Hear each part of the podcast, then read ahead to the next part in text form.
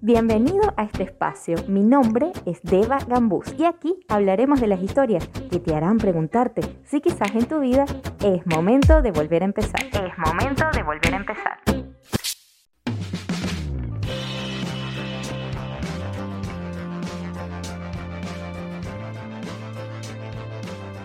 Episodio número 15. Bienvenidos a Es Momento de Volver a Empezar. ¿Cómo están? El día de hoy les traigo un episodio que me gusta bastante porque habla de mi tema favorito y del cual ha sido también una marca en todos mis episodios, que es el soltar. Aprender ese tema de soltar, del desapego. Y quiero comenzar eh, llevándolos a un ejercicio de visualización. En este ejercicio de visualización quiero que imaginen que tienen una gaveta un cajón en su closet repleto de medias.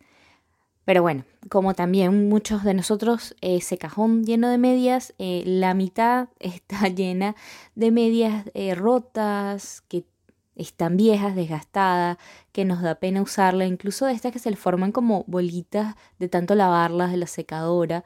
Y, y, bueno, está así, pero repleto, repleto, que lo abres y te cuesta abrirlo para poder sacar un par de medias. Entonces imagínate que tienes este cajón y te regalo un par de medias nuevas o dos pares de medias nuevas. La verdad es que ni siquiera tienes dónde meterlas. Te va a costar o vas a tener que hacer espacio porque no hay espacio para meter esas medias nuevas. Y si lo llevamos a un, a un ejemplo más exagerado, no te regalo un par, te regalo 20 pares. ¿Qué vas a hacer con esas 20 pares? Bueno, fácil, empiezas a botar las viejas y ya tienes las nuevas allí. Pero imagínate ahora que en este ejercicio de visualización ya no es un tema de que aparece un par nuevo o 20 pares nuevos, sino que botas todas las medias viejitas que tienes antes de tener unas nuevas. Es más, te quedas sin medias te quedas sin medias que usar, ni siquiera un par. ¿Qué va a pasar? Eventualmente te vas a tener que mover a comprar al menos un par o dos pares para ese día, no sé. ¿Y por qué sucede eso? Porque está finalmente haciendo el espacio de botar y sacar lo viejo. ¿A qué voy con todo esto? Cuando haces el espacio físico y energético, le das la bienvenida a lo nuevo. Si tú ves muchas medias allí en tu cajón, está repleto de medias, así estén rotas o, feas o viejas o desgastadas que te den pena, no vas a comprar medias nuevas porque está lleno. Y eventualmente esas viejitas igual te sirven. Nadie va a ver el roto. Pero cuando haces espacio físico y energético, le estás dando la bienvenida a lo nuevo. Le estás diciendo al universo, aquí hay espacio. Aquí hay una disponibilidad y hay un espacio libre para que tú me des lo que me quieres ofrecer. Llevemos este ejemplo ahora a una pareja. Imagínate que estamos en una relación donde quizás no nos sentimos bien o no estamos tan cómodos, pero por más que sea, pues bueno, ya tenemos a alguien que está allí. A lo mejor no se siente bien del todo, a lo mejor la relación ya está desgastada, a lo mejor incluso hay hasta faltas de respeto, a lo mejor... Mm, eh, no han tomado eh, la iniciativa de dejarse porque hay un apego, porque hay una dependencia, porque hay años de por medio, porque hay hijos de por medio, por lo que sea, pero digamos que es una relación vencida. ¿Y qué hacemos? No la soltamos. Nos aferramos a esas parejas con uñas y dientes, sabiendo que no es lo que queremos, pero no queremos dejar espacio o no nos atrevemos, mejor dicho, a hacer el espacio para que realmente venga lo que merecemos. Y así como esto podemos seguir los ejemplos. De hecho, lo podemos llevar exactamente el mismo ejemplo a un empleo. Por ejemplo, em, hay personas que, que se aferran a ese trabajo que no nos gusta porque creen que solo pueden tener acceso a ese trabajo porque, no sé, no han terminado la universidad, no se han graduado o no hicieron un posgrado o no sé, no hablan el idioma donde están o no están en el país, eh, no están en su país.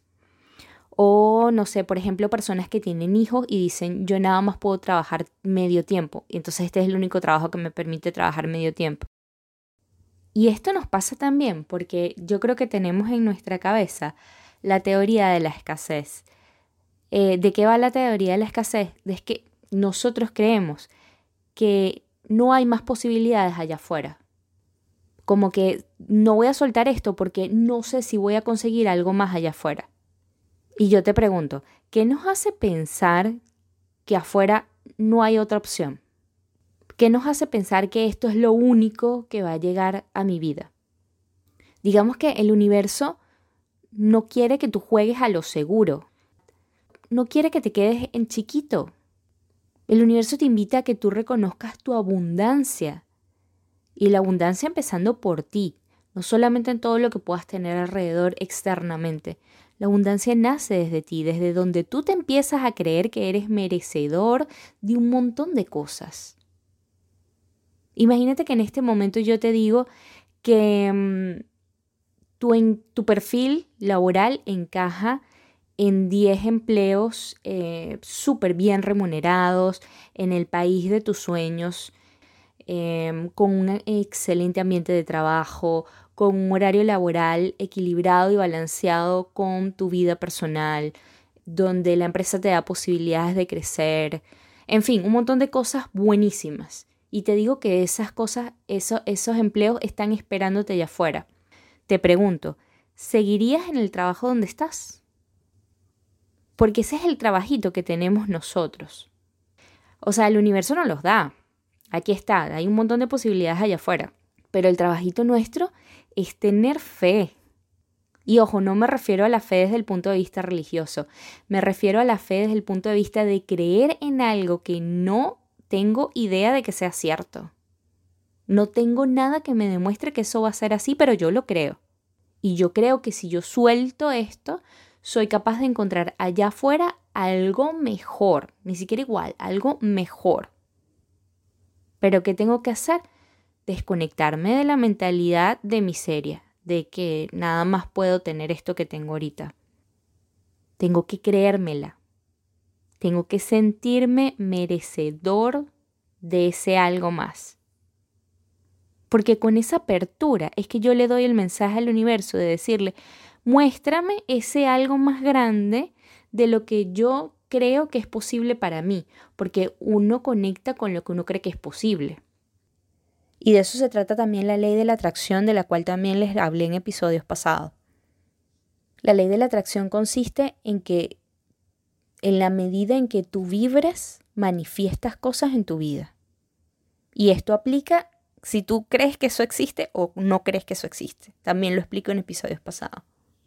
Entonces, lo llevo a mi caso, hace, hace episodios pasados también, creo que un par de episodios, un par de semanas atrás les comentaba que pues estaba en un nuevo empleo, eh, estaba aceptando esta fase a trabajar de nuevo en una oficina, que no era que me sentía muy cómoda con eso, pero bueno, ahí estaba, ¿no?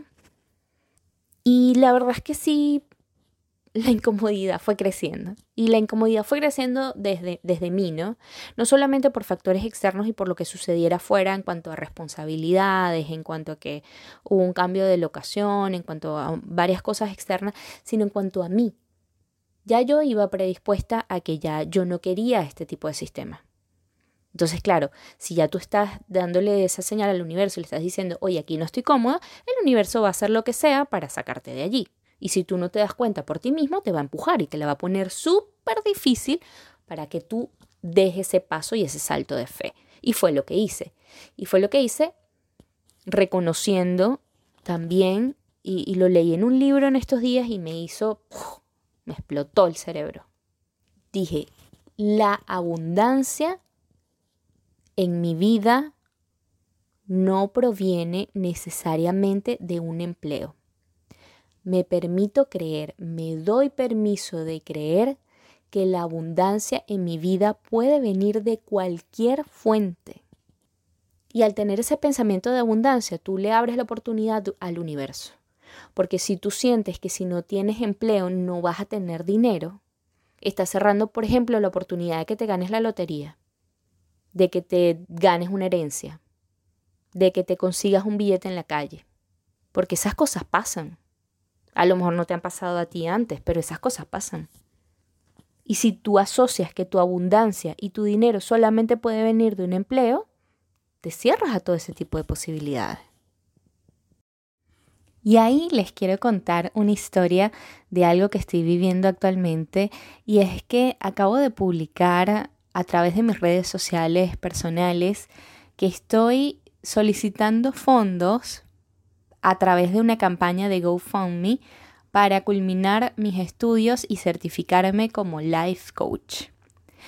Y bueno, les cuento también que esto requiere coraje y requiere valentía porque no es fácil quitarse esos patrones mentales y esas limitantes que tenemos acerca de pedir dinero, de pedir ayuda. Eh, lo que tenemos en la cabeza siempre es, pero qué pena, qué vergüenza, quién nos va a dar, qué van a decir, em, ni siquiera es algo de salud. Em, en este momento que todo el mundo la está pasando difícil, quién me va a ayudar y en fin, así un montón de cosas que vinieron a mi cabeza y, me querían frenar, que eran esos miedos, pero bueno, nada, los enfrenté, eh, decidí hacerlo como una acción valiente a pesar de los miedos, a pesar de las resistencias mentales, porque quería ir por este sueño. Y, me ha sorprendido un montón, o sea, no saben la cantidad de gente que me ha escrito, no solamente las donaciones como tal, sino la cantidad de gente que me ha escrito, que me ha dado palabras de aliento, que me ha dicho, wow, qué valiente eres, cómo te atreviste, eh, me encanta lo que estás haciendo, se ve que realmente quieres ir por tu sueño y en fin un montón de cosas satisfactorias que no me esperaba y que fueron súper lindas recibir. Y, y bueno, a lo que iba para no desviarme del tema, es que si yo me hubiese cerrado y me hubiese quedado solamente con esa idea de que el dinero iba a provenir de un empleo, yo nunca iba a pagar mi certificación, o a menos que consiguiera un ultra mega empleo donde me pagaran muy bien, que primero es difícil y segundo también ahí sí meto un poco la condición pandemia, y más que estamos también en cuarentena y demás. En fin, no, no se me iba a hacer tan fácil.